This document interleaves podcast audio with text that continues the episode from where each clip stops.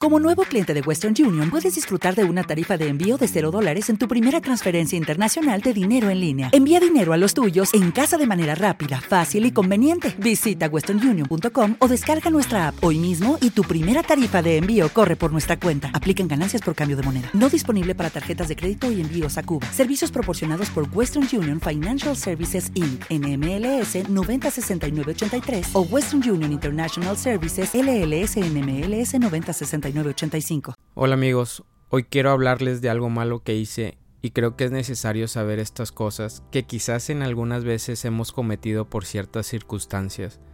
Y así como dice el título de este podcast, quiero contarles esto que hice y no me siento orgulloso, pero quizás pueda tener un buen mensaje de concientización y evitar estas malas acciones que cometemos al hablar mal de un amigo. Quizás de la persona que hablé mal no pudiera considerarla como un amigo, ya que tenemos un poco tiempo de conocernos en el trabajo, pero esto no quiere decir que en alguna ocasión haya podido hablar mal de un amigo. Pero esta persona, que lo podríamos considerar como compañero de trabajo, desde que llegó se ha portado bien conmigo, cuando le he pedido que realice alguna tarea lo ha hecho sin ningún problema. Aunque tiene ciertas áreas de oportunidades, mis amigos del trabajo no les empezó a caer bien a tal grado que siempre en cualquier oportunidad que no estuviera él presente empezábamos a hablar mal de él. Y decía empezábamos porque me incluyo. Quizás no lo hacía de una forma respectiva hacia su persona, pero al escuchar hablar a mis compañeros mal de él, yo participaba afirmando ciertas cosas de él y eso me hacía ser parte de esos malos comentarios. Aunque en mi mente yo decía que quizás yo no era el que empezaba a hablar de él o que en las conversaciones o en las pláticas yo lo metía, y ellos sí, Tenía como esa mentira de tranquilidad que yo no estaba haciendo nada malo, pero al pasar de los días me sentía incómodo cuando llegaba esa persona a saludarme y de forma alegre me extendía el puño para que lo chocara y me empezaba a contar sus días, su adaptación en el trabajo y lo difícil que le estaba costando adaptarse. Y yo en mi interior incómodamente lo escuchaba al saber que nosotros no estábamos haciendo lo mejor para que se adaptara Quizás nunca mis amigos les hicieron algún desplante, mala cara, pero creo que él sentía que algo no estaba funcionando correctamente, y él tuvo la confianza ese día de hablar conmigo y contarme sus cosas. Como les comenté al principio, esta persona nunca me dio motivos de poder hablar mal de él. Sí en ocasiones hacía cosas en el trabajo en funciones que eran incorrectas o malas prácticas que probablemente en su antiguo trabajo los hacía y probablemente ese era el enojo de mis amigos, por lo cual me acerqué a él y le comenté ciertas cosas que no nos parecían, las entendió y dijo que las iba a modificar. En ese momento me sentí un poco liberado, digo un poco porque pensé que había hecho algo correcto para ayudarlo, porque yo sabía que nadie le iba a decir, y yo lo hice para ayudarlo. Pero los malos comentarios seguían en nuestras pláticas de trabajo, y a veces para seguir ciertas pláticas uno trata de entrar en esa misma sintonía para no desencajar y eso a veces nos hace decir cosas que en realidad no sentimos y seguía pasando eso. Ya no me sentía cómodo con esas pláticas que tenía con mis amigos porque cada día más eran frecuentes hablar de él que de nuestras cosas y lo que procuraba hacer era cambiar el tema o desviar la conversación para evitar seguir haciendo eso. Pero en cada oportunidad regresaba su nombre al tema y volvíamos a seguir en ese círculo vicioso. Ya mis semanas eran distintas, algo en mi interior hacía que me sintiera incómodo y a pesar que cuando empezábamos a hablar mal de él y yo me retiraba para evitar eso, buscaba alguna excusa para cambiar el tema, yo sentía que había algo que no me dejaba en paz. Un día que me encontraba bañando y el agua tibia caía por mi cabeza, se vinieron estas palabras a mi mente.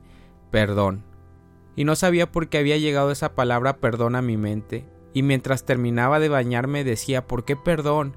y se vino a mi mente el nombre de esa persona.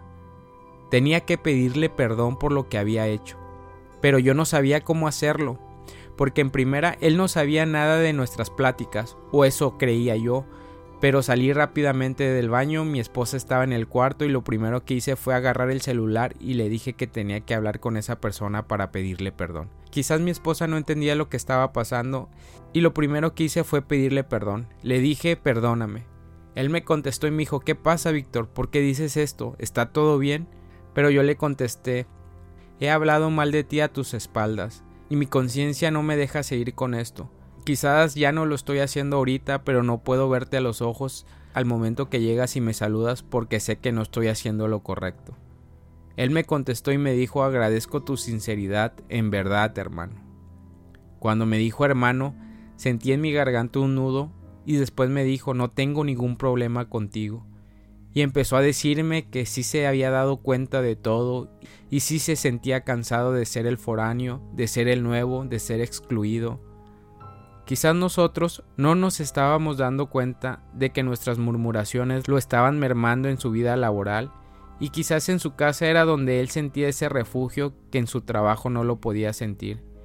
Me acordé cuando yo viví en una etapa de mi trabajo al principio eso mismo, escuchar esas murmuraciones, esos malos comentarios, y el único refugio que yo recuerdo era mi casa y mis hijos. Me hizo recordar lo que sentía y ahora en mi posición de mi trabajo cómodamente se había esfumado todo lo que pasé. Y esos dos o tres amigos sinceros que me ayudaron para continuar en ese trabajo, si no hubiera sido por ellos quizás hubiera desistido. Todo eso me hizo recordar lo que viví en algún tiempo, por lo que le volví a pedir perdón y le dije que en mí encontraría un amigo en el cual podría confiar. Yo iba a ser ese amigo que me ayudó en ese mismo momento y que de mi boca no volvería a salir ningún mal comentario, y si había algo malo, yo se lo haría saber personalmente.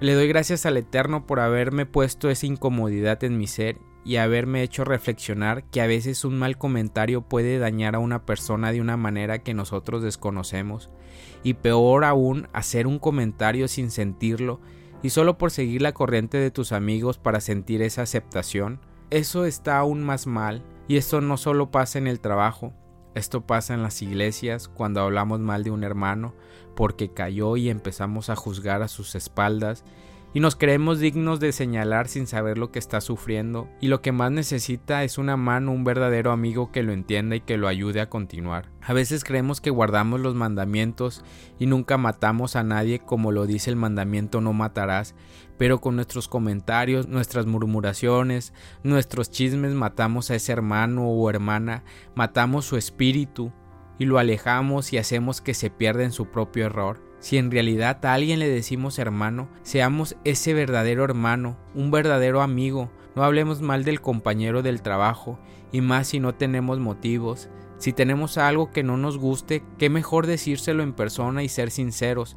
Igual no tiene que ser tu amigo, puede ser tu padre, hermano, vecino, hermano de la iglesia. Dejemos la murmuración. La murmuración mata a la persona y te mata a ti que lo haces. ¿No dice el Salmos capítulo 101 versículo 5? Destruiré al que en secreto calumnia a su prójimo, no toleraré al de ojos altaneros y de corazón arrogante. Nuevamente le doy gracias al Santo de Israel por hablarme y demostrarme las cosas que a veces hago mal, y me pone esto en mi corazón para compartirlos con ustedes.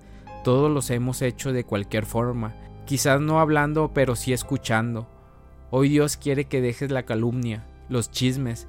Centrémonos en hacer lo correcto para que nuestras vidas fluya correctamente y podamos ser verdaderos hermanos como lo fue Yeshua Hamashiach, nuestro Maestro, un verdadero hermano para sus discípulos y para nosotros. El Eterno de Israel los bendice. Gracias por haber escuchado este podcast. Si este podcast te ha ayudado, compártelo con un amigo o con algún familiar. Sé que le será de ayuda. Recuerda visitar nuestra página de Instagram Inspirando tu vida.